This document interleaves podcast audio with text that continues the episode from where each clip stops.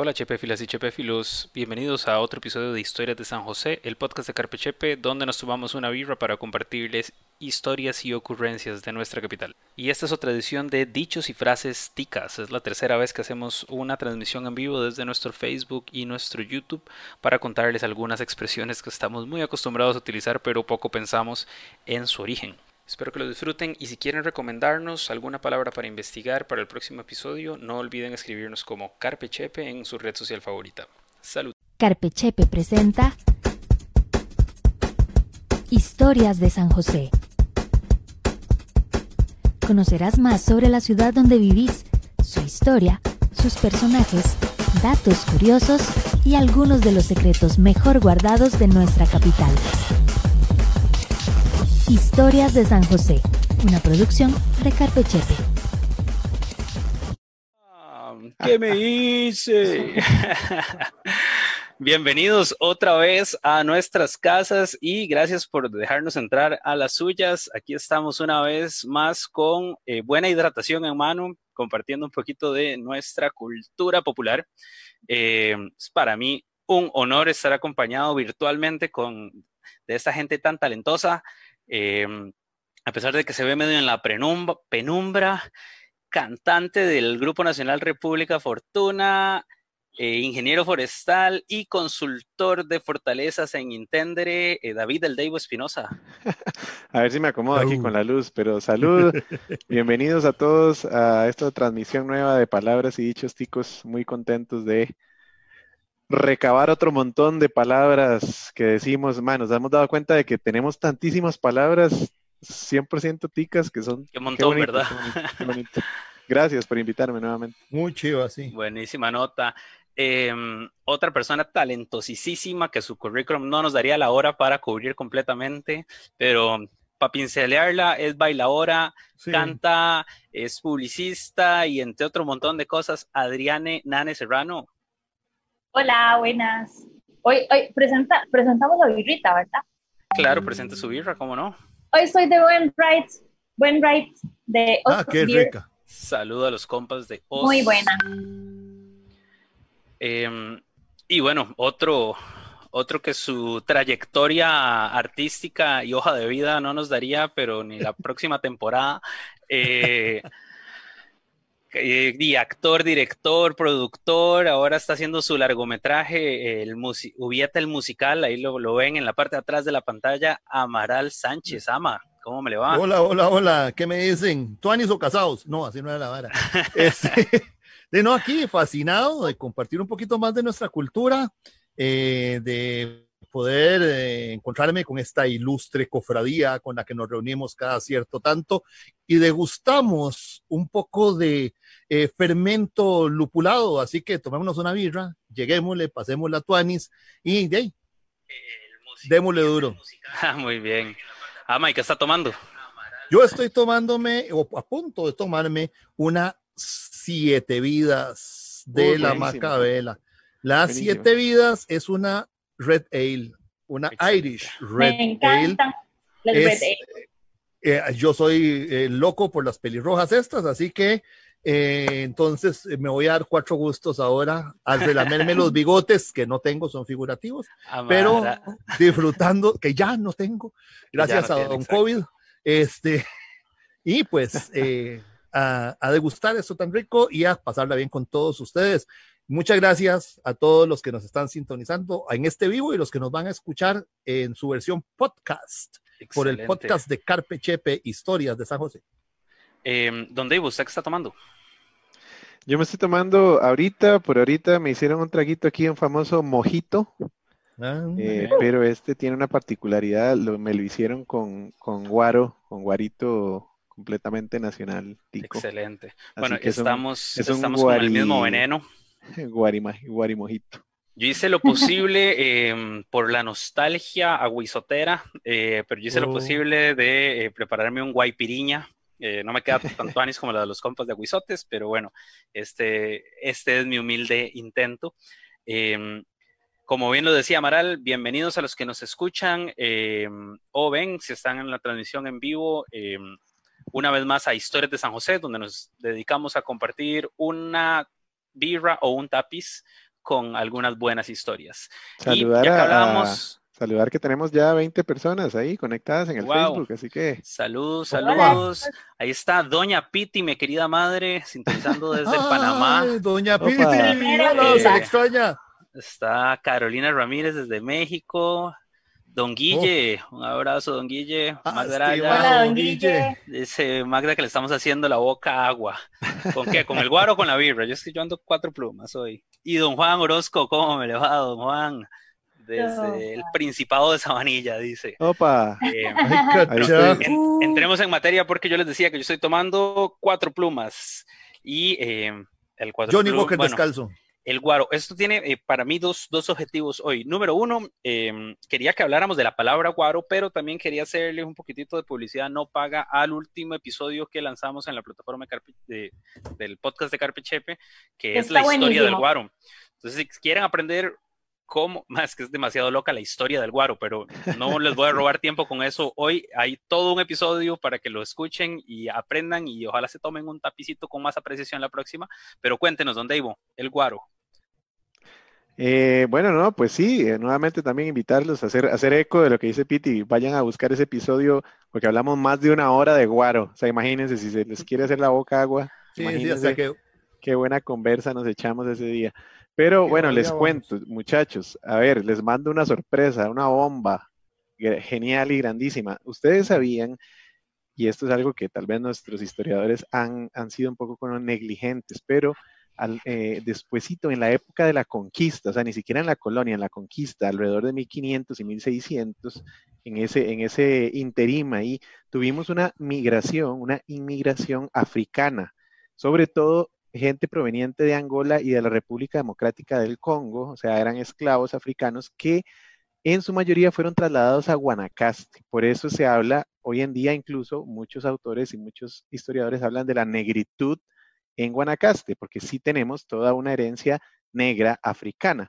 Y prueba de ello es, por ejemplo, eh, se han hecho estudios y el, el escritor Miguel Ángel Quesada incluyó en el Diccionario Histórico Costarricense 18 vocablos costarricenses que son de origen africano, sobre todo de las lenguas de esta, de, habladas en estos países actuales.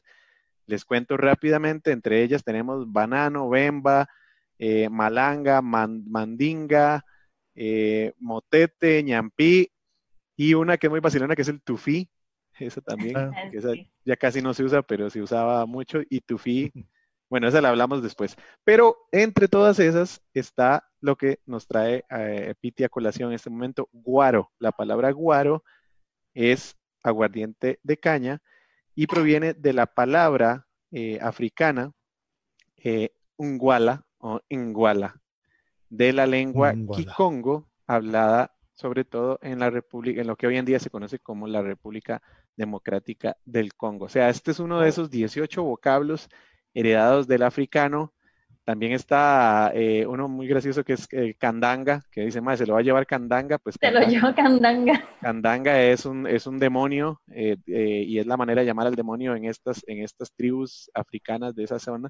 Entonces imagínense el montón de vocablos, qué, qué riqueza tenemos nosotros en, el, en, lo que hablamos en el día a día y bueno, qué riqueza tener también un, traguito tan delicioso como el, como el guarito. Así que salud.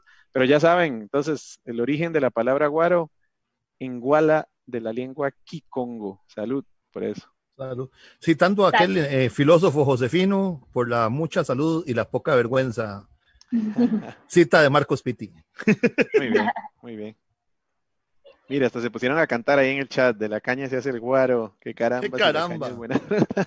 Don Guille, sí, el, el, podcast sobre el guaro está muy interesante, la parte cultural que, que contaban sobre poesía, este, costumbrismos, relatos, este, cuentos, muy, muy interesante, recomendadísimo. Ahora, Buenísimo. Marcos Pitti está haciendo fonomímica. Perdón, narro, narro aquí, no, tengo las habilidades de Estefanía para para los hecho así, la, la, la, intérprete del gobierno. Yo estaba interpretando eh, piropearle la chema, ma. muy bonita. Ah, gracias. Y decir pues, que qué buen chine. Ah, gracias, gracias. Y bueno, antes de contarles por qué me chaineé de esta forma, este, voy a hacerlo mandando un saludito a nuestras amigas de Me Extraña CR, eh, vecinas de, edificio ahí en Casa Carmen, que precisamente hoy están haciendo un, bazar en vivo, un bazar virtual. Esta camisa es de ahí, de Me Extraña, y es, es la primera tienda de moda sostenible del país hacen upcycling, eh, rescate y pues manufactura de ropa sostenible. Esta camisa es de ellas. Eh, un saludo a Daila y a, ay Dios mío, esta memoria mía. Pau. Y Pau, Daila y Pau. se, acordó, se, acordó del nombre, se acordó del nombre difícil. bueno, este, y pues yo cada vez que quiero ir bien chaineado a algún lado me doy la vueltica, me extraña, ¿verdad? Entonces, para chainearse sabroso, vamos a pensar un poco de dónde viene esa palabra, chaine, ¿por qué decimos chainearnos? ¿Qué es lo que queremos hacer cuando nos chaineamos? Yo quiero entrar a un lado y brillar. Que no me, que, nadie deje de verme, ¿cierto? Que, todo el mundo diga, wow, ese mae. No, ¿verdad? pues viene Shine. Shine viene de shiny, brillante del inglés. To shine, de brillar. Así que yo me chaineo para ir a encandilar, a deslumbrar a todo mundo con mi brillo y mi eh, sex appeal. Así que nos chaineamos bien, como chainearle, sacarle brillo a, las, a los zapatos. Ahí es donde están. Ahí es donde están los limpiabotas que venían algunos de la zona caribeña y decían, wanna shine, wanna shine quiere que le brille los zapatos. Y como cuando uno se chaineaba, iba con los zapaticos. Se quedó, no, no, yo voy a que me chainen y luego me voy para la fiesta. Y iba con los zapatos chaineados. ¿Qué nivel, ma? Esa no me la sabía. Bien, bien, ama. Buena, buena, ¿verdad? Eh, sí, es, es, bueno, es, es, vacilón porque es del, del, del, de esos términos que se usan para decir, bueno, me, me, me alisté. Ya creo que habíamos visto el emperifollado, ¿verdad? el emperifollado.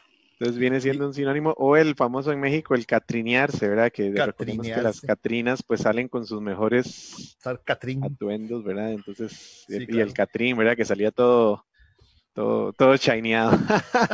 Si nos están sintonizando por primera vez en estas eh, emisiones de Dichos y Palabras Ticas. En el episodio anterior, en, el, en la segunda edición, hablamos de el emperifollarse. Eh, Inanes en yo toda y nos contó en aquella ocasión. Em, cuando yo en mejores épocas, antes de que la genética me jugara esta mala pasada de la calvicie, eh, yo cuando me chaneaba, me atollaba así de gelma, era... Con glostora. Con la glostora. Pura tollazón. Entonces, cuéntanos, Nane, atollase. Sí, cuando uno se emperifollaba, se atollaba de maquillaje también. Este, nosotros usamos atollarse en una acepción muy diferente a la que está en la Real Academia. En la Real Academia se viene como este, atascarse en un atolladero. un atolladero es como un barrial, un charco, ¿verdad? Entonces eh, es, como quedarse pegado en realidad, atollarse. Nosotros utilizamos atollar, atollarse o atollarnos para varias cosas. Una es eso, como untarnos, embarrarnos, ¿verdad? Em, puede ser a propósito o no, ¿verdad? Me atollé, me atollé de caca, ¿verdad? Este, Tantos posibles ejemplos. Sí, hay, hay, muchos y sobre todo es como cuando, cuando hay alguna sustancia como viscosa, grasa, pasta, pintura, barro, ¿verdad? Caca. Sí, exacto. y de eso también hay. También, otra de las acepciones es atollar, es como pegarle a alguien. Le atollo un par de pescozones, ¿verdad? Un par de catos. par de catos. Un par de catos. un par de mecos. Ajá. como quédese tranquilo si no le voy a atollar y, es, le, voy, le voy a pegar. Claro. Atollar también es, se utiliza para comer y beber. Se atolló esa taja de queque, ¿verdad? Eh, eso se utiliza mucho ah. también. Entonces, este, a mí me hace mucha gracia que siendo la palabra eh, castiza, ¿verdad? Que viene del español castizo, de, del atolladero y de atollarse, quedarse atrapado, pegarse en un atolladero. Eh, y es más como utilizada como, como estar en problemas también. Acá se le da totalmente este, otra, otra connotación, varias connotaciones diferentes. Ahora, yo me imagino uno que si puede uno... Salir, uno puede salir atollado, ¿verdad? También, que es como salir Así, salir atollado, esa sí que es buena. Ah. No, que yo me imagino que si uno se queda pegado en un atolladero, pues, mientras sacan, sobre todo en tiempos antiguos, la carreta o lo que fuera, salía totalmente atollado del eh, atolladero. Ay, y, vea qué vacilón que ya nos están poniendo tarea, ¿verdad? Recordarle a la gente que puede ir poniéndonos tareas eh, de palabras ticas que, que, quieran siempre saber su contenido, así que si, eh, perdón, su significado. Si ya las tenemos, pues las referenciamos al episodio que lo tenemos, pero si no, que nos vayan poniendo palabritas ahí que no conocen y las vamos a, les prometemos hacerlas de tarea. Nos están preguntando, aturuzarse la comida. ahí dice Carolina. Tomo, nota para, para, el próximo episodio. Se me olvidó una de, de, atollarse, faltaba una más que es este como trabajar, como hacer, le atolla diferentes labores, voy a atollarme a, a barrer, así. Ah, ese nunca lo había, nunca lo había escuchado en, ese, en, ese, en ese contexto. Hablando de tareas, mi mamá me dejó así como, como pedirle al mariachi en el bar las canciones. Me dejó que apuntemos estas dos, al chile y morón. Ay, qué bueno. Qué buena morón. Qué buena. Dile que sí. Eso tiene que ser un anglicismo, sin duda. Queda de tarea, dígale a doña Mila que ahí nos ponemos las pilas la próxima. Em, porque hay gente que es demasiado supersticiosa eh, y no les basta con chanearse y atollarse lo que quieran, sino que a la salida de su casa para traer la buena suerte tienen un aguizote. Eh, entonces, esta ah, no solamente me hace gracia la palabra, sino que quería mandarle un gran saludo a los compas de aguizotes que ya nos hacen falta. Siempre nos eh, Salud por, eso, compañeros. Por los aguizoteros. Salud, salud. Cuénteme, ¿dónde iba aguizote? Es vacilón porque, bueno, nosotros que usamos el, el, restaurante Aguizotes ahí en Escalante para llevar a, muchísimos de nuestros tours de Carpechepe, pues uno siempre tiene eh, la obligación de explicarle a la gente qué significa el nombre, ¿verdad? Porque ya viéndolo ahí es un nombre bastante extraño. Y un poquito de los... Sí, y un poquito de los aguizotes que tenemos en Costa Rica, que creo que ese, Piti, ese debe ser un capítulo entero de, de un, de un... Aguizotes. ¿Cuáles son los aguizotes de Costa Rica? Además, déjenos por ahí en los comentarios si, si, tienen algún aguizote, pues ahí los vamos recabando. Pero les cuento, les cuento, me, me, sí, sí, eso estaría bueno. Me sorprendí de ver que no es una palabra ni, ni, o sea, no es un origen completo de costarricense, y no es eh, exclusivo de Costa Rica el uso, porque les cuento, el origen de la palabra aguizote, que es con H, o sea, en lugar de la G que usamos nosotros es A-H-U, aguizote. Es correcto. Proviene del nahuatl, o sea, de la lengua hablada en México, en la mayoría del territorio mexicano. Aguizotl, ¿verdad? Como ya lo escuchamos en algunas otras palabras en episodios anteriores. Nombre del octavo señor de México, del, eh, perdón, que era muy cruel y malvado, el, octavo señor de México, muy cruel y malvado, de los mexicas, del Atl, Agua, Ahuit, Espina y Sotl, Perro. Ahora, el origen de la, de la palabra, Aguizotl, nombre del octavo rey mexicano, que fue sanguinario y cruel, eh, se refiere también a un batracio que se suponía existente en los ríos de las comarcas cálidas y al que se le atribuía calidad de maléfico. Y además, una persona que molesta y fatiga continuamente y con exceso. Así que, o sea, tiene totalmente una connotación negativa. O sea, queríamos decir como, eh, eh, bueno, una connotación, ¿qué diríamos? Como mística y mágica. Mágica y se fue dando tal vez como hacia la parte eh, eh, así, como algo, algo secreto, algo extraño. Debe haber derivado en algún momento en algo ya más como, como un lucky charm o una, algo para la suerte, que es lo que, lo que usamos ahora. Pero sí me, me hizo mucha gracia y me encantó haber encontrado el origen porque ya vemos que incluso, bueno, ahí, ahí vi que no solo se usa en Costa Rica, se usa en Nicaragua, es muy usado el, el, aguizote, también en Honduras y en México con otra, otro significado un poquito más oscuro que lo usamos acá. Entonces ahí les dejo ese aguizotazo. Bueno, ahí eh, está No se me aguizoten, pero sí. Más, y recordarles a, a, los que nos sintonizan que Aguizotes está todavía funcionando con modalidad express y eh, ya los pueden visitar con 50% de capacidad. si mañana, domingo, quisieran ir a hacer algo diferente, eh, Buenísimo. Está abierto. Eh, Amaral quería ir a cortar flores, tengo entendido. No, no, ahorita no, ahorita no. Ya, ya, fui antes de que empezáramos. Ya fue, ok. eh, probablemente con las birras dentro de un rato necesite ir a... No, perdón, perdón, Gama, antes de que nos cuente esa, eh, para ponernos al día con los saludos, porque si no se nos van a, a, apilar, eh, doña Irene dice que hola, me da risa porque doña Irene nos ha, nos ha sintonizado en todas las veces y ya como en el chat le sale un, un icono de super fan ahí. Oh. Eh, y Samuel Feliciano nos saluda desde Miami. Muy bien. Hola. Buena vibra, Samuel. Samuel, Samuel este, ha estado en varios de nuestros carpetas. Sí, sí, sí. Carolina también, Ah, un sí. saludo ahí. Sí. Excelente. Y, y veo varios compas de... de- Le de encanta mi- la cerveza artesanal. Ajá. Bien. salud. Lindo, Samuel. Bueno, ahora sí Samuel es un esas hombre flores, de Amaral. cultura. Bueno, no sé cuántos han oído esta frase, si, si la conocen. Esto para mí es algo que me llegó. Imagínense que yo me acuerdo, hashtag yo me acuerdo, Yo me acuerdo. que mi abuelita lo usaba. Y bueno, por derivación, mi madre también.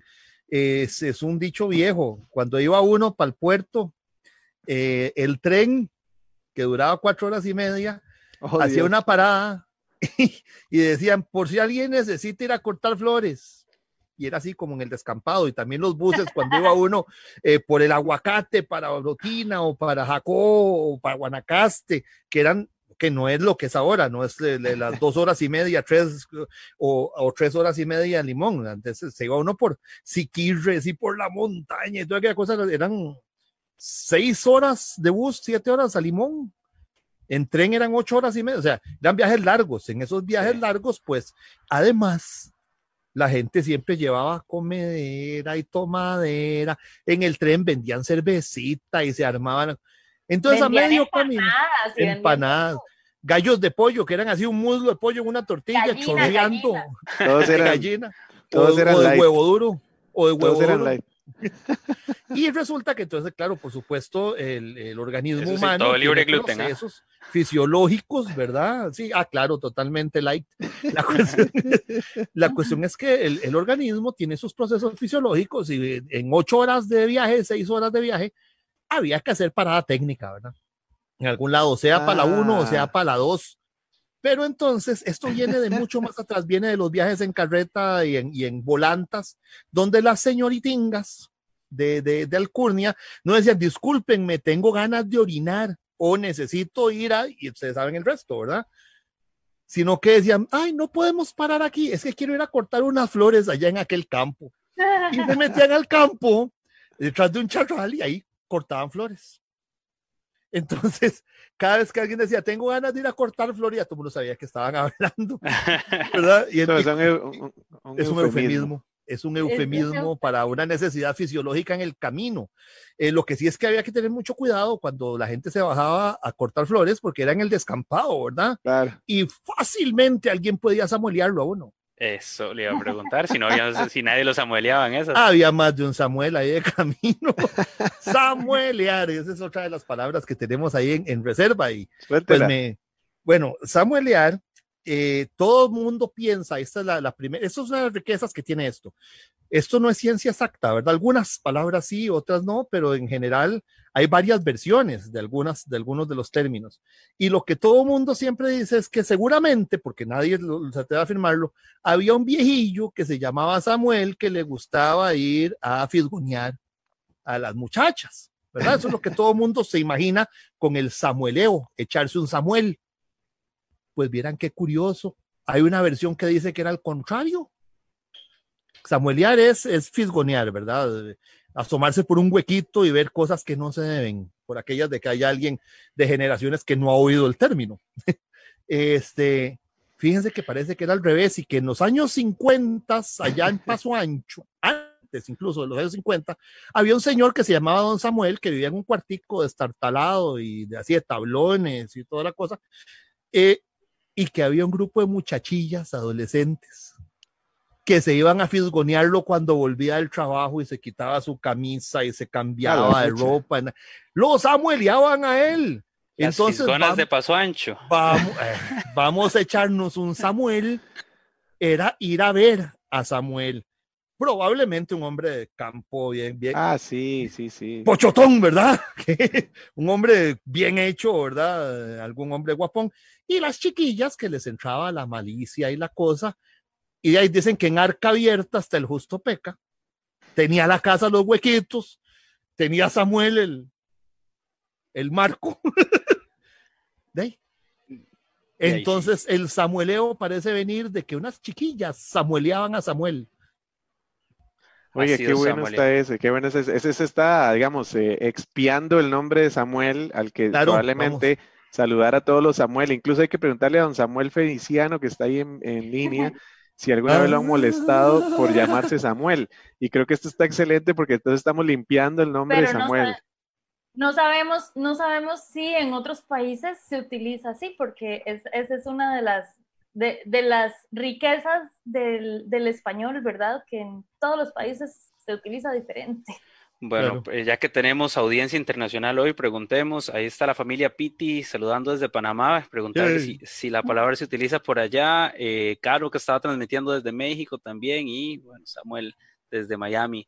Eh, se despidió don Guille, em, ah. llegó don Oscar Frer, un saludo, oh. y un saludo a Daniel Montezuma también. Buena vibra, Dani. Quiero saludar a Alejandra, López, que está ahí conectada también. Ale, ale, qué bárbara. Maes, em, yo quería decirles que tengan cuidado cuando van a cortar flores, porque si no se fijan dónde se ponen, pueden terminar hasta chollados. Chollarse ah, las nalgas. sí, yo guarde. ¿Qué? Espero que estén disfrutando este episodio, pero quería contarles que este es el episodio número 10 de Historias de San José. Pueden creerlo, más, o sea, llevamos 10 episodios ya en, dos toques. Eh, si no han escuchado los anteriores, sepan que hemos hablado ya de la historia del tabaco, de la historia del café, de la historia del guaro, de edificios metálicos, y nos queda muchísimo por explorar de la historia de nuestra bella capital. Quería agradecer a todas las personas que nos han escrito para hacernos llegar sus muestras de apoyo y para los que no nos conocen, contarles que, bueno, Carpechepe era un emprendimiento turístico, eh, pymes con declaratoria del ICT y toda la vara, antes de que el COVID llegara e interrumpiera la operación turística para el país. Así que este podcast es la forma en la que decidimos evolucionar para adaptarnos a los tiempos modernos y seguir avanzando nuestra misión de que las personas descubran y se enamoren de Chepe. Es importante que conozcamos nuestra historia para que apreciemos las cosas que hicimos bien, para que aprendamos de las cosas que hicimos mal y para que nos preocupemos por proteger y conservar nuestro patrimonio. Nos hemos divertido muchísimo haciendo este podcast, le hemos puesto de verdad muchísimas ganas y muchísimo cariño, pero necesitamos de su ayuda para poder seguir dedicándole todo este tiempo a llevar este tipo de contenido hasta sus hogares. Así que quería contarles que ahora tenemos un Patreon. Así que si quieren apoyar historias de San José y que sigamos haciendo episodios, sigamos investigando acerca de nuestra historia, de nuestra capital y otras curiosidades, búsquenos en patreon.com slash carpechepe y les estaremos eternamente agradecidos. Continuamos. Pues bueno, es muy interesante también la palabra chollar aparece en el diccionario de la RAE, pero aparece como que se usa en Nicaragua y en El Salvador, y como sinónimo de rozar. Aquí en Costa Rica, chollar ya va un poquito más de rozar, ¿verdad? Ya es raspar, este, rasparse contra el cemento, contra la tierra, contra la arena, alguna superficie que incluso le puede este, rasgar la piel demasiado y dejarle ahí una buena, una buena herida. Eh,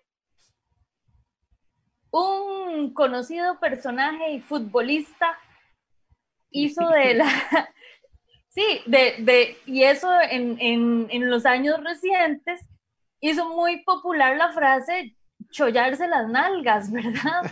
Porque él, él, decía, sí, sí, en este partido vamos a chollarnos las nalgas. Entonces, de ahí que esa frase se utilice ahora como sinónimo de darlo todo, hacer el mejor esfuerzo, me voy a chollar, es, dice, voy a rasparme con lo que sea, me voy a chollar las nalgas, me voy a chollar, es, voy a dar un gran esfuerzo, voy a, voy a hacer el último esfuerzo, dar la milla extra, ¿verdad?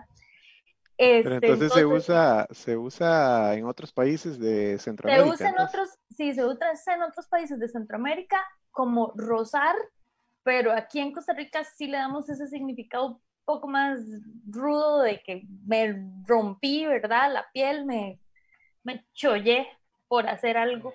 Este, chollado. Pero, pero eh, ojo, que también trasciende, ¿verdad? Eh, una de las cosas bonitas es lo metafórico del lenguaje, que por ahí está en algunas cosas, este, y eh, también hay gente que está chollada cuando lo que le duele es el ego, y cuando lo que tiene es envidia. ¿Qué tiene? Está chollado. he escuchado más como chimado en ese contexto. También. está chollado también. ponerlo ahí.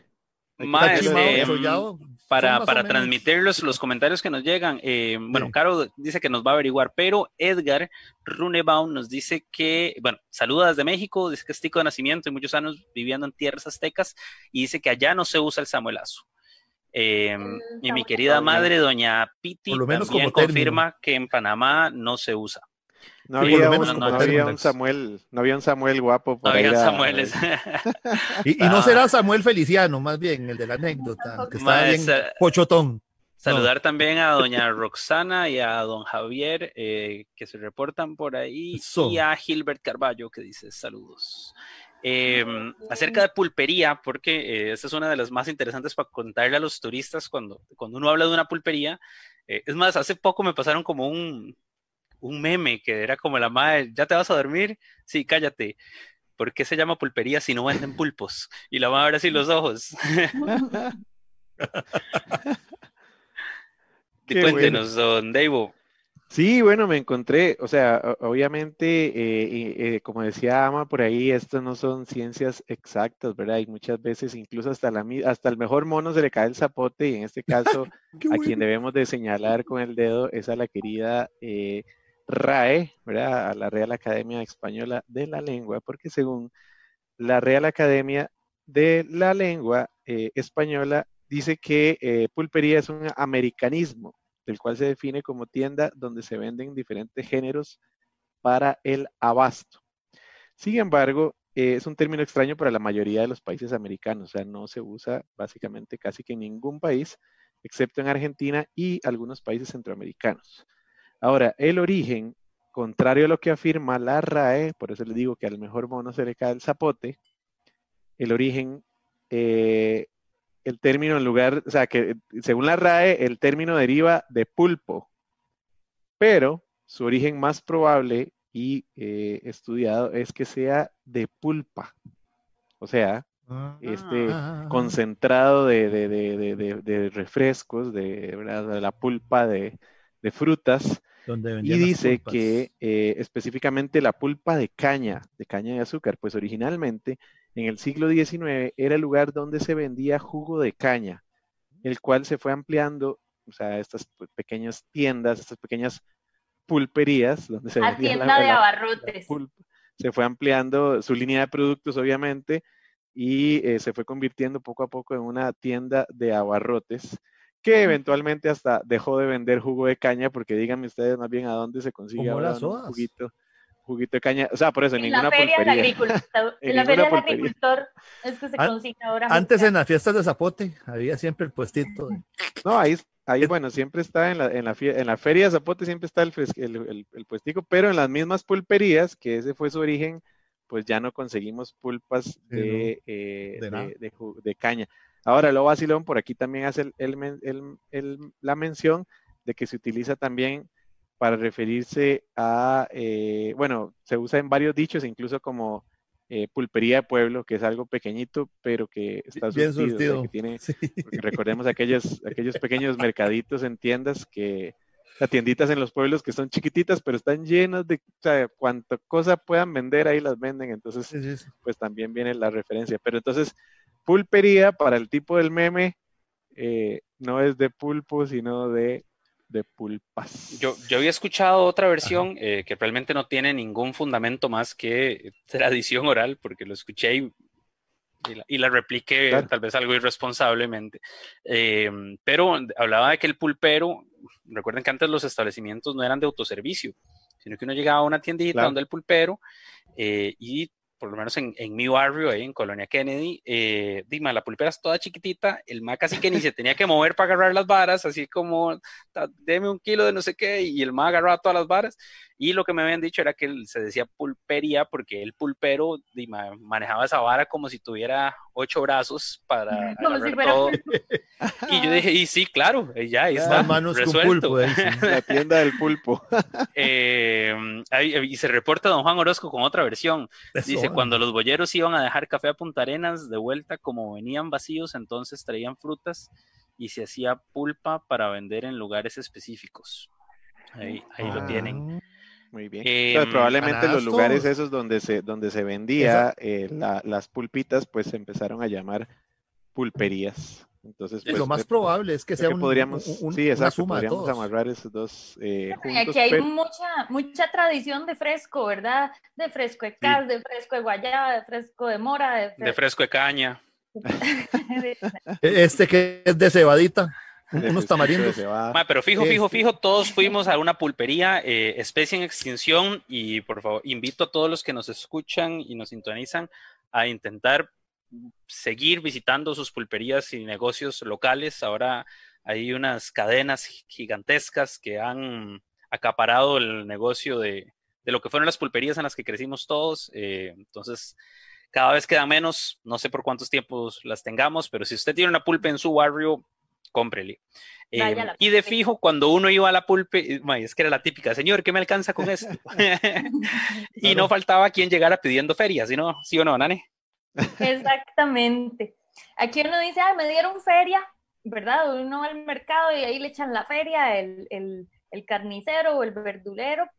Y en las pulperías era muy acostumbrado a esa pequeña recompensa que acostumbraban dar los pulperos a los niños que hacían los mandados. Ah. Era un confite, una galleta, un puño de maní, o cuando ya era más sistematizado, entonces ya tenían unos confites en forma, como conformitas de galleta, de, de estrella o así, de diferentes sabores. Los primeros cupones de regalos que se implantaron en Costa Rica eran como estampitas coleccionables este, y que luego ya se cambiaban por, ¿verdad? Por, por artículos, por, ya por ese premio, se llamaron timbres la feria. Porque ah. haciendo alusión a que, a que le daban una feria. Después los cambiaron por sellos botija. Yo esos sellos botija, yo me, hashtag yo me acuerdo. hashtag, yo también. Yo también. que esos sellos botija era de una cadena de supermercados, que no diremos el nombre porque no patrocina, pero este, eran de como los como los coleccionables que hacen ahora algunos supermercados, de que uno va poniendo un sello con cada compra y cuando ya y cuando ya llena el librito lo cambiaba por algún otro premio. Ah, pero los sellos botija eran todas. Yo me acuerdo, una libreta que uno iba llenando y la vaina. Yo les iba a comentar eso. Tenía un, tenía un muñequito. Entonces, los primeros que aparecieron eran los de Timbre la Feria, haciendo alusión a que le iban a dar una feria cuando ya lo completara todo, ¿verdad? Ah, Obviamente a los chiquitos que les daban feria, cuando ya empezaron con ese sistema de estampillas, no les hizo nada de gracia. Ahora, hashtag yo me acuerdo cuando decíamos lo de las pulperías, para que vean de cuántas cosas me puedo acordar yo. Yo iba a la pulpería con un colón y me compraba 20 caramelos de leche de gallito, que eran unos así este, muy ricos, todos chiclosos, y le pegaban uno los dientes. 20, costaban a 5 céntimos cada uno con un colón, y todavía llegaba uno. Lleva y siempre venía con 21 o 22 porque le daban la feria. Qué vacilón. ¿Sabes qué es vacilón? Es vacilón porque todavía hoy en día, cuando uno va a la feria del agricultor, que obviamente esas ferias pues debe venir de las ferias, de las ferias en España, que, era, era, muy, era muy normal hacer como pequeños mercados que le llamaban ferias incluso en los días festivos, pero lo vacilón es que todavía uno va a la feria y cuando usted le echan ahí, eh, digamos, kilo, kilo 50 o kilo 100 de, de, fruta, le dicen, ah, ma, ahí va con feria, va con feria, déjemelo así, pero ahí. o uno mismo le dice al. al, en algunos. hágame, écheme feria, ahí un poquillo de feria, pero es vacilón porque entonces eh, son dos ferias distintas probablemente, pero las, las tendemos a, tal vez a pensar en el mismo. Sí, es una regalía adicional. Exacto. Pero eh, eh, a veces, a veces hay uno que otro vivazo que intenta meter 10 con hueco. Eso sí. Eso sí. Eh, y viene de ñapa, que eso es lo que quería agregar yo ahí, que la ñapa es lo que le dicen, es a lo que en otros países la feria es lo que en otros países le dicen la ñapa. Pero meter 10 con hueco es, es una jodienda, ¿verdad? Pues así como en algún lado te dan la feria, en otro más bien te meten el 10 con hueco y en vez de darte kilo 100, te dan 900 gramos, ¿verdad? Por un kilo. O la vara y la. Este, ¿Cómo era? La vara y eh, la. La, la, vara y la yarda. Ah, ah. claro, cuando ibas a una tienda y te, daba, te vendían varas por yardas, te estaban metiendo 10 con hueco. Supongo que se han oído la, la expresión, ¿verdad? De, de, de ir a buscar, de, de, que va, esto me, me, suena que me están metiendo 10 con hueco aquí. Resulta que eh, y esto es para todo un capítulo que se puede hacer luego sobre las unidades monetarias y, sus apodos y sus nombres populares en Costa Rica, ¿verdad? Pero eh, teníamos eh, hace mucho tiempo, el colón tenía fracciones que se llamaban los céntimos, ¿verdad? Y la moneda más pequeña era un 5 de 5 céntimos, de una cositica así, el 10, que era un poquito más grande, de 10 céntimos, 25, 50 y luego ya entraba el colón. Resulta que cuando las monedas se deterioraban o querían sacar una nueva edición o iban a hacer algo, había que invalidar las anteriores. No sé si ustedes saben, es una práctica mundial. Cuando alguna moneda o un billete o algo se saca, lo sellan, le hacen algo pues a las monedas que eran de metal, no eran las moneditas de ahora de 5 y 10 colones que las pones a flotar en un vaso de agua si querés, ¿verdad? Sino eran metal mucho más resistente, estaño y plomo y otras cosas.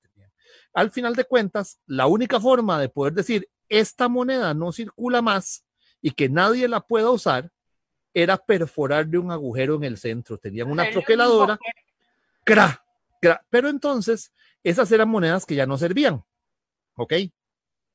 Esas monedas las tiraban básicamente ahí. Había mucha gente que las recogía, las fundía para hacer cosas nuevas, para usarlas de materia prima, ok, pero eran desecho. Había aquellos vivazos que recogían esas monedas diciendo que las iban a fundir para hacer, no sé, eh, los tipos de las, de las imprentas, para todo eso se usaba ese, metal. Eh, pero ellos las recogían y entonces le echaban a uno un puño de monedas le daban un vuelto, digamos, cuatro colones en monedas de 10 céntimos y la mitad venían con un huequito. Entonces te estaban dando dos colones menos. Pero vos ponías la mano y recibías el montón de monedas y después te encontrabas el 10 con hueco. Entonces te estaban metiendo. Ah, yo me acuerdo también que en el Museo de Numismática, ahí abajo de la Plaza de la Cultura, en los museos del Banco Central, había una exhibición de monedas con hueco que eran para usar exclusivamente en el Sanatorio Durán, o sea, como para que esa moneda circulara únicamente dentro del sanatorio y no hubiera riesgo de transmisión de tuberculosis. Quería hacer referencia ahora que, que Ama y yo nos pusimos a vacilar con lo de la vara y la yarda pues que sepan que este, la gente que nos está viendo por primera vez o por ahí no está escuchando nuestro podcast, sepan que esta es la tercera vez que Ama, Piti, Nane y yo nos sentamos con una cervecita un sábado en la tarde a hablar de palabras y dichos ticos. Y José. En el, en el episodio... José. ah, José, el ilustre invisible. Ay, el querido José, sí.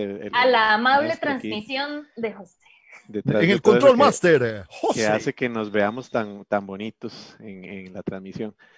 Pero eh, que sepan que ya tenemos otros dos episodios, entonces para que se vayan a visitar, si disfrutaron muchísimo este, que vayan a darse una vueltita a los otros dos episodios, la van a, reírse mucho porque siempre terminamos metiendo otro montón de palabras y dichos. Así que. este carajo, José, es demasiado galleta, man. Entonces, si lo quieren buscar, o sea, si, les gusta cómo se ve toda, toda esta presentación, José no, no, no figura, pero sin él no podríamos llegar hasta sus hogares. Eh, ahí lo pueden buscar como JM Marketing Digital. Em, entonces, como decía, es un carajo muy galleta. Es, es pura galleta. Eh, sí, sí, sí. Bueno, Piti, eh, por aquí tenía yo, espérese que estaba, estaba siguiendo el, el guion y tenía chuzo por ahí. ¿Qué pasó? Que, tenés que darle refrescar. Sí, ah, la pucha. cambié el orden hace un rato.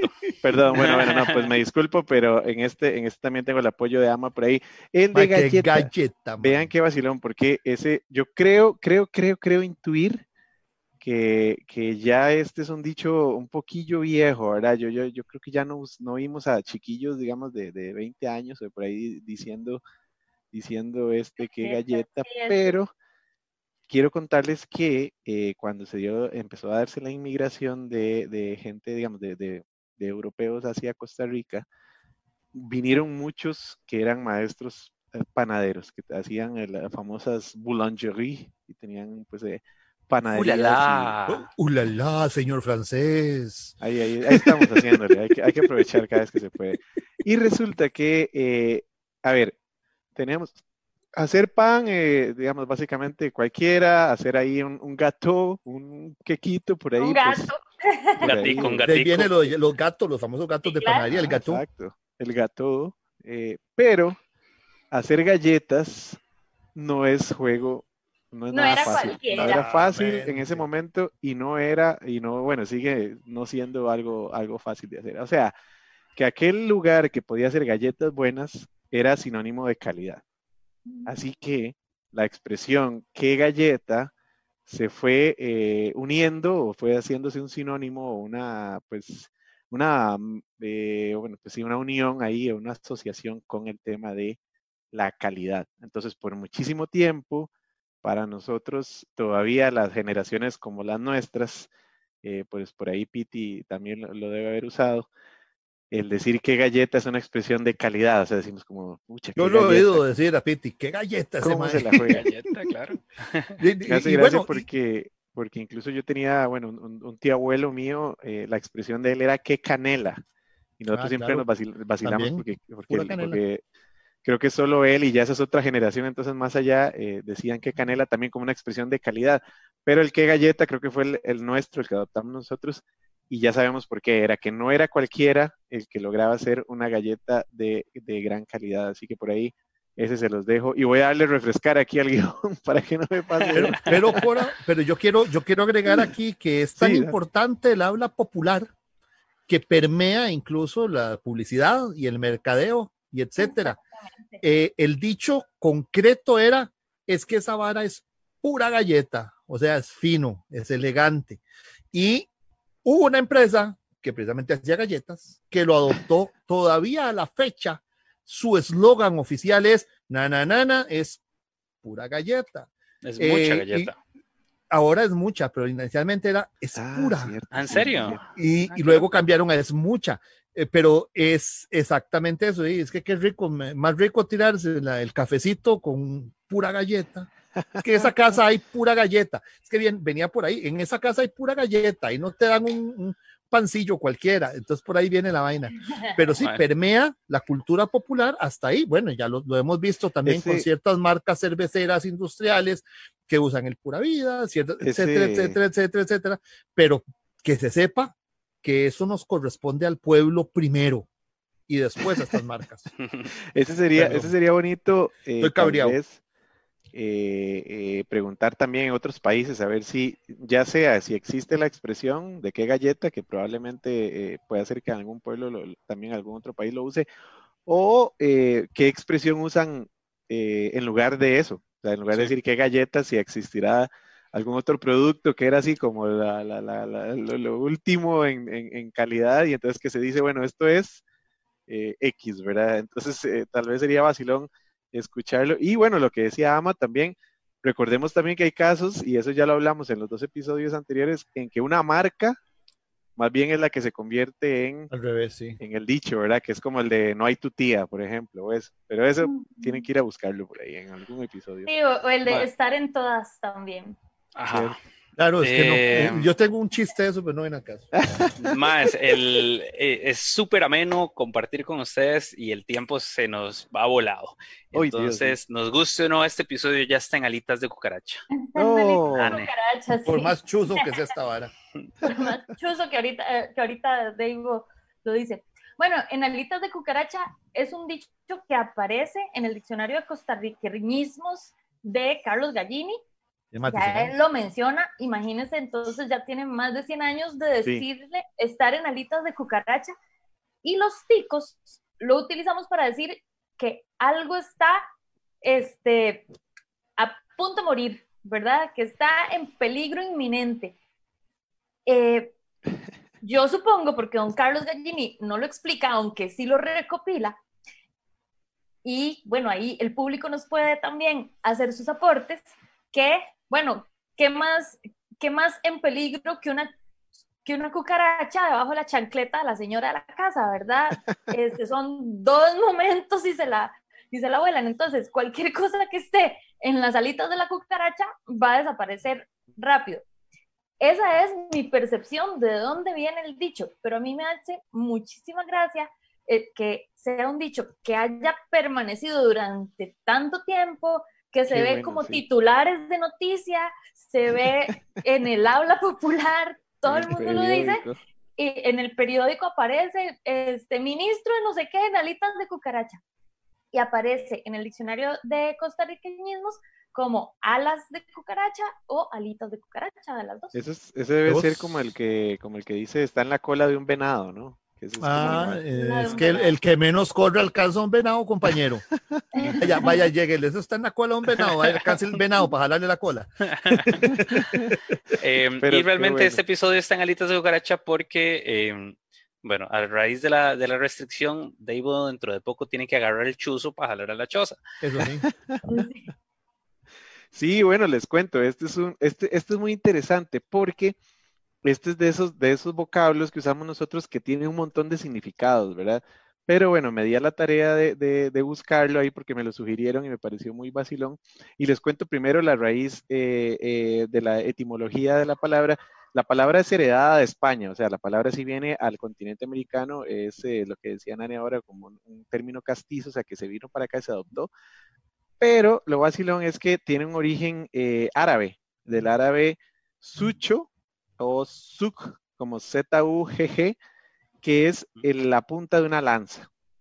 Entonces, en América Latina, en su gran mayoría de lugares, se, eh, se, usa este sustantivo como un palo o una especie de lanza con un pincho elaborado de hierro que se emplea para defender y atacar en las batallas o contiendas. Ese es uno de los, de los, de los significados. También un pedazo de hierro con una forma puntiaguda, látigo o azote eh, de verga o cuero, en, de vergajo, perdón, de vergajo o cuero en Venezuela y oh. eh, arma cortopunzante de uso artesanal en otros países de Latinoamérica. Eh, el, lo curioso del, o sea, ese es el término que usamos nosotros para decir chuzazo. Entonces el famoso chuzazo, lo chuzaron. le sacó el chuzo. le sacó el chuzo, lo chució, eh, está todo ese, todo ese montón de espectro que usamos para el chuzo en ese un chuzazo en la espalda. Sí, sí, Exacto, o incluso sí, para un dolor, uy, man. A dos, no, a este, a dos chuzos no hay buey manso. no, no hay buey bravo, no hay toro bravo, yo sabía. No hay toro bravo, hay, hay, hay dos, porque al, al, buey que va lento lo chusea y bueno, camine, ¿verdad? claro.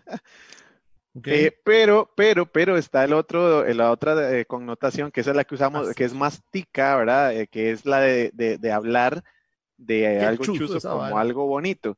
Les cuento, lo que pude encontrar es que viene de México. En México, ah. los chuzos, oiga este, sobre todo en el área de Guanajuato, los chuzos son unos zapatos que son brillantes y que son puntiagudos. Entonces, digamos, que tienen, que tienen esa, ese, como esa misma forma, ¿verdad? Pero, eh, digamos, la, eh, lo usan en teoría la, gente lamparosa, dice por ahí, que la gente que le encanta andar, eh, ¿verdad? Chaineado, dijo, dijo Ama, que le encanta andar ahí como, como, como Entonces, la expresión que se dice por ahí, ahí anda ese güey bien lamparoso con sus chuzos nuevos, con sus zapatos brillantes, puntiagudos nuevos. O sea, esos zapatos se veían como a tres kilómetros de distancia. Pareciera que ese es el origen hacia acá de el ver el chuzo como un objeto brillante, colorido, bonito, eh, llamativo, de buen ver. ¿Y qué te transporta?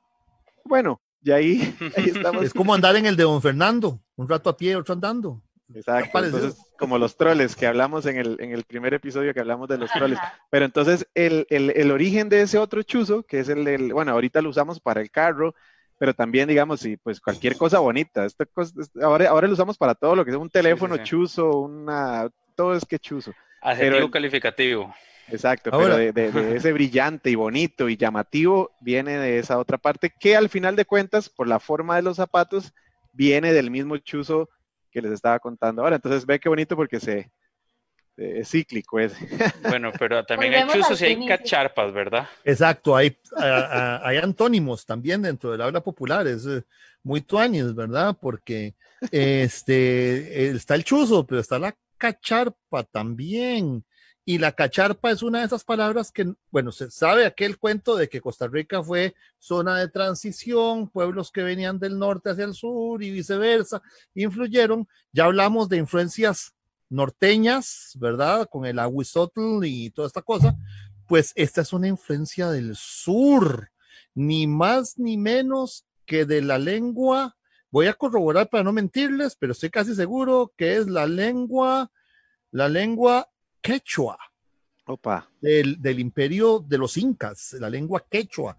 Este, y pues eh, lo que significaba cacharpa con K es bártulos, trebejos, utensilios y ropa de poco valor. O sea, cachivaches. Cachivaches. Exactamente. Qué bueno. Y por extensión, cosas viejas. Derivado de cacharpa, eh, dice cacharparí, despedir, acompañar por cortesía al que sale de viaje. O sea, las cosas que ya se van a tirar, las cacharparí, ah. y están cacharpeadas. Y entonces, por extensión, una cacharpa es un carro deteriorado. Pero también hay gente que se cacharpea muy rápido, ¿verdad? Y uno la deja de ver después de un poco de años y dice, pucha, qué cacharpea usted se fue taxi, dicen otros. Pues, se escocheró, se escocheró. Se escocheró eh, y se cacharpeó. Y lo que se le escocheró ahí pues, fue la luz, mae, porque ahí sí que ahora sí le estoy viendo los cuando se nos, nos acercamos al final de esta transmisión de, de, sábado por la tarde, que ha estado muy amena como las anteriores. Em, pero no vayamos a salir con un domingo 7 y no dar las palabras que nos dejaron de tarea la vez pasada. Pero eh, así que voy a dejar a Nani ahí en pausa con el domingo 7. Y vamos a la tarea. Eh, y vamos a la tarea, porque la, la, última emisión que hicimos nos preguntaron varias preguntas, eh, varias palabras para, para investigar. cetazo fue una de ellas, si no me equivoco había sido Don Guille el que le había preguntado. Fue Don Guille. Pero bueno, ahí para cuando lo escuchen en el podcast luego. Don Ama, cetazo. El cetazo, para los que no saben qué es un cetazo, es un dolor repentino e intermitente. Es algo que hace como blink, Cuando uno le la cabeza, que le hace clic, clic, clic, le está seteando la cabeza, ¿verdad? El cetazo es una deformación o una deconstrucción de lancetazo. Un lancetazo es la punzada con una lanceta. La lanceta es un instrumento que es una, no, no es, sí, me acordaba ahora que hablabas del chuzo, pero es un chuzo muy fino quirúrgico. La lanceta la usaban los antiguos barberos y boticarios, estamos remontándonos hasta la Edad Media, para hacer sangrías, para sangrar a la gente. Una lanceta es una aguja gruesa, eh, hueca. Entonces la ponían y empezaba, porque a uno lo sangraban para curarle los humores, ¿verdad? Entonces sentir el lancetazo y además, no sé si les ha pasado alguna vez, han tenido la experiencia de tener una vía venosa, uno la pone y uno siente así, mic, mic, a donde va la vara, ¿verdad? Donde va saliendo o entrando, lo que sea. Eso es setear, que viene del lancetazo, de la lanceta, ser picado por una lanceta. ¡Pum! Muy bien. Muy bien, vamos así como en, ráfaga para no trazar mucho al Deivo. Tamugas, ¿dónde Ivo? Bueno, ese, también lo, ese, también nos lo dejaron de tarea y ya saben que la palabra tamuga en Costa Rica la usamos mucho para referir a alguien pues grandote y, así como, ¿verdad? Como, como empacado que le llaman, ¿verdad? Como grandote. Al repollado. Eh, por ahí encontré eh, eh, el término y me hizo bastante gracia, pues la tamuga básicamente era un saco o bolsa larga y angosta de tela fuerte y basta que sirve para guardar o transportar cosas. normalmente las cosas dentro de la tamuga se, eh, o sea, se, cuando la tamuga está llena, se van expandiendo hacia los lados y hace esta, pues, pues estas formas poco uniformes de, la bolsa y por lo tanto se empezó a utilizar como eh, en términos de alguien así como empaquetado, como esos que carajo es como una tamuga, es así, ¿verdad? Lleno de grandote y, empaquetado, así, así como grandote. Entonces, pues por ahí viene el de, el de la tamuga, eh, ese es uno, eh, no sé si será completamente tico, pues por donde me lo encontré dice que es ah, en América Central, entonces pues habría que preguntarle a alguien más de América Central si, eh, si lo conoce. ¿Qué hay más tamugas en el resto de Centroamérica? Recuerdo, y puede, que algo esté eh, malinterpretando aquí, pero sí recuerdo en, un, en tours de Trapiche em, que las tamugas tienen que ver también como la forma en la que amarraban las tapas de dulce. Ah, ok. Em, pues, recuerdo que estaba el término tamuga y atado. Eh, entonces, eh, pero más que no, lo tengo a mano, pero tengo la idea de que una tamuga eran dos tapas de dulce, entonces que es como gordita hacia los lados. Eh, y había una forma de, imagínense una tapa de dulce así, con otra tapa de dulce así, entonces esa eh, tiene como esta forma convexa. y esa había que amarrarla, y esa había que amarrarlo exacto con otra que era al revés, y creo que eso era un atado. Entonces, eh, una sobre otra es una tamuga y como las dos, cuatro así juntas es O sea, es que era, había, sí, así y, convexa. así y se calzaban. Está bien bonito eso. El atado, el atado son dos y la tamuga es el conjunto de dos pares de conos de. Ah, ok. Gracias, Nani. Cuatro. Un, dos, tres, cuatro ya tenemos dos, dos, probables orígenes para el tamuga. Eh, Ahora, a, las tamugas también les dicen así porque están bien pochotones, ¿verdad, Ivo? Eso, vamos, vamos con pochotón de Ivo rapidillo para que no se me quede. Como Samuel que está pochotón. no sé si conocen el, el famoso pochote, la, la, madera de pochote, bueno, pues viene de un árbol acá eh, de, de, todo el, el, el neotrópico, Bombacopsis quinatum.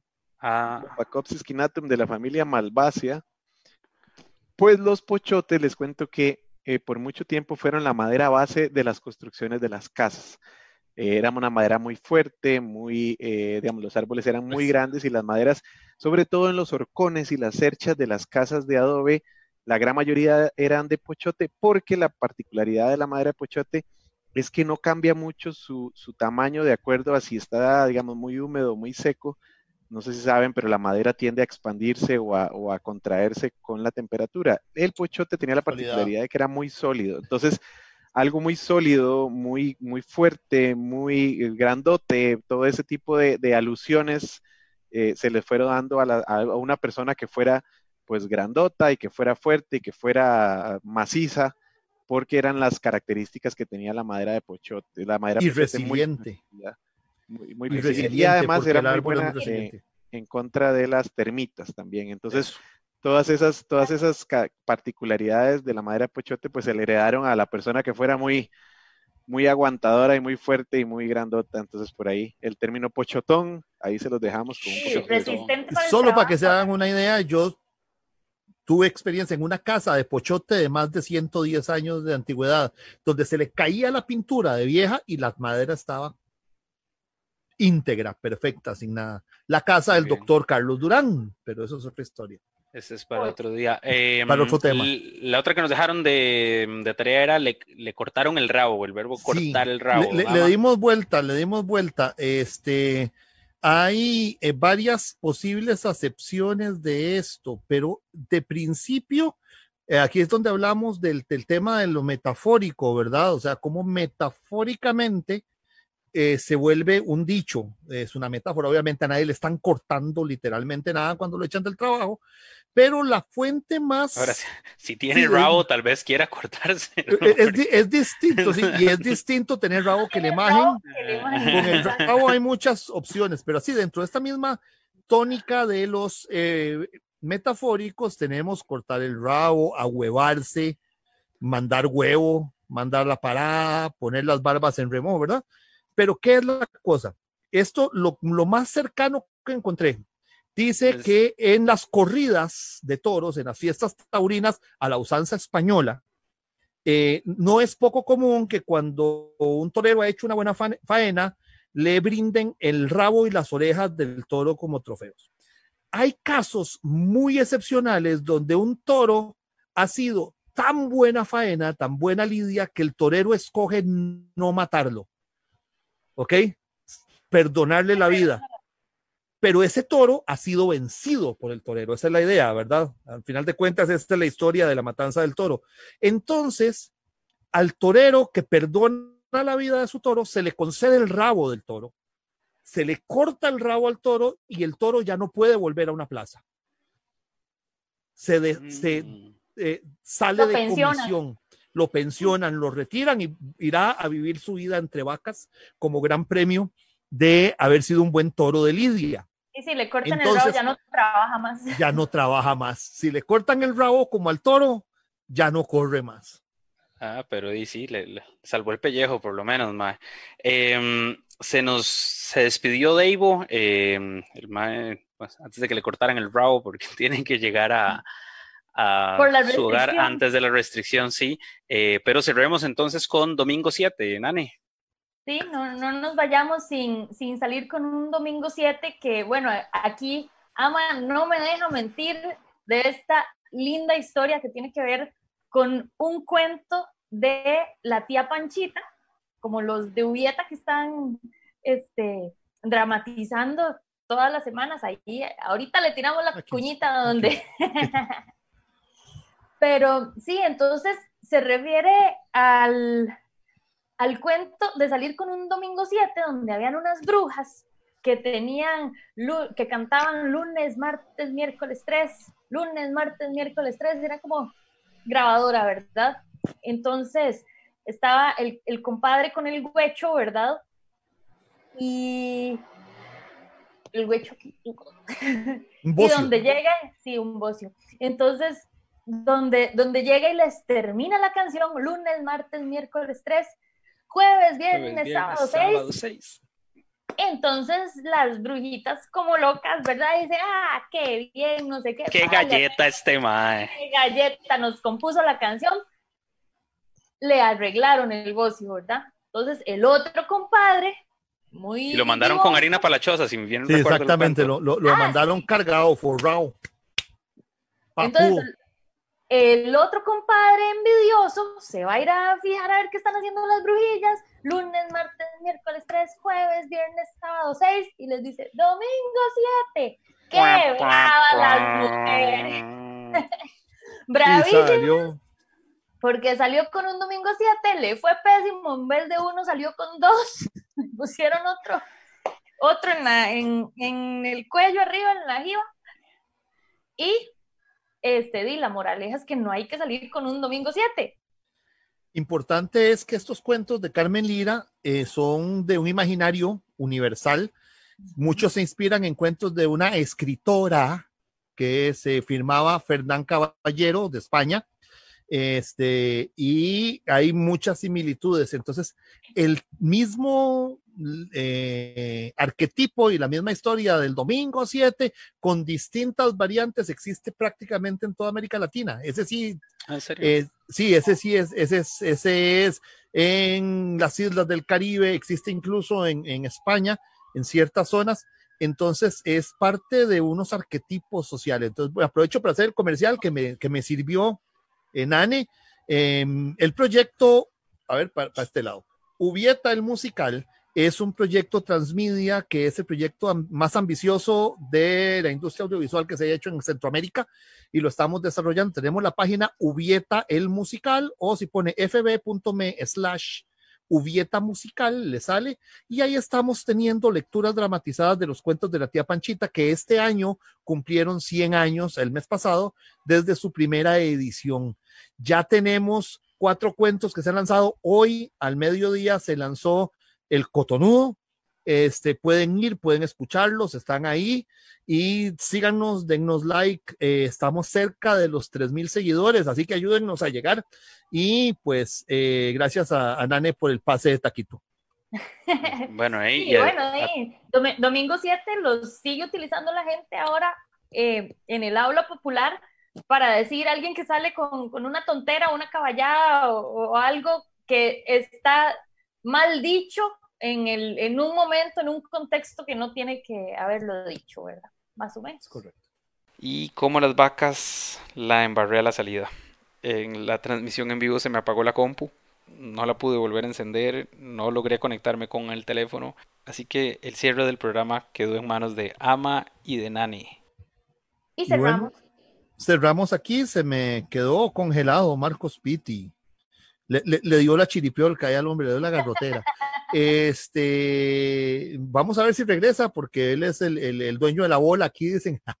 Entonces vamos, la voz oficial para que haga la despedida. Entonces me voy a aprovechar para uno que se nos estaba quedando ahí por fuera de las tareas.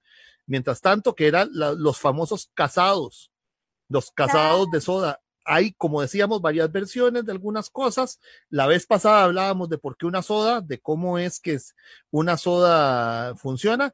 Y pues el tema es que eh, hay dos versiones. Una es que el casado se llama así como existen en otros países los moros y cristianos y todo, que son arroz y frijoles mezclados, nosotros eh, tenemos el gallo pinto. Y gallo pinto es todo mezclado, pero si los separamos, el arroz es la novia vestida de blanco, los frijoles son el novio en su smoking y el, el picadillo, la ensalada, la carne, el maduro son los invitados vestidos de colores. Entonces es un casamiento, ¿ok? Casado. La otra, que es la que a mí más me gusta y le veo mucho sentido, dice que en estas sodas, donde primero se empezó a vender comida, una manera de competir, todo lo demás, se promocionaban haciendo lo siguiente. En aquella época, todavía pasa, pero en aquella época los hombres casados iban a trabajar saliendo de su casa con un gallito en hojas de, de plátano, llevaban su almuerzo, llevaban su almuerzo al trabajo. Y, pero los que eran solteros no tenían quienes preparar el almuerzo. Entonces las sodas se promocionaban diciendo, ¿quiere venir a comer como casado? Venga, yo tengo almuerzo de casado, almuerzo de casado. Y el famoso almuerzo de casado, que era como comer en la casa, se convirtió en el casado que conocemos hoy. Entonces, esas son las dos versiones que tengo, un plato casero completo. Entonces, ese es el almuerzo de casado. Coma como si usted estuviera casado, aunque sea soltero. Y pues así es como se llegó esto. Eh, y parece que nuestro líder e ideólogo principal, don Marcos Pitti, no la logró de regreso. Bueno, así que nos despedimos. Nos despedimos nosotros, después tenemos a la voz oficial de Historias de San José. Eh, no será la última. Y yo les puedo decir entonces, gracias por habernos acompañado en Historias de San José. Nos vemos y tenemos el podcast, y etcétera. Síganos. Hasta luego. Carpechepe presenta Historias de San José. Antes de que se vayan, no olviden darle like, seguir, compartir, cuéntele a otra gente que estamos haciendo esto. También nos pueden seguir como Carpechepe en su red social favorita, escribirnos por WhatsApp al 83 47 61 98. Nos pueden mandar audios, textos, lo que les dé la gana. Bueno, no, lo que les dé la gana no. Pero nos pueden colaborar con el programa. Y recuerden que estamos en Patreon, patreon.com slash carpechepe y ahí nos pueden ayudar a seguir haciendo este programa y hacer llegar un poquito de historia, de cultura y de entretenimiento a quien necesite escucharlo. Salud. Historias de San José, una producción de Carpechepe.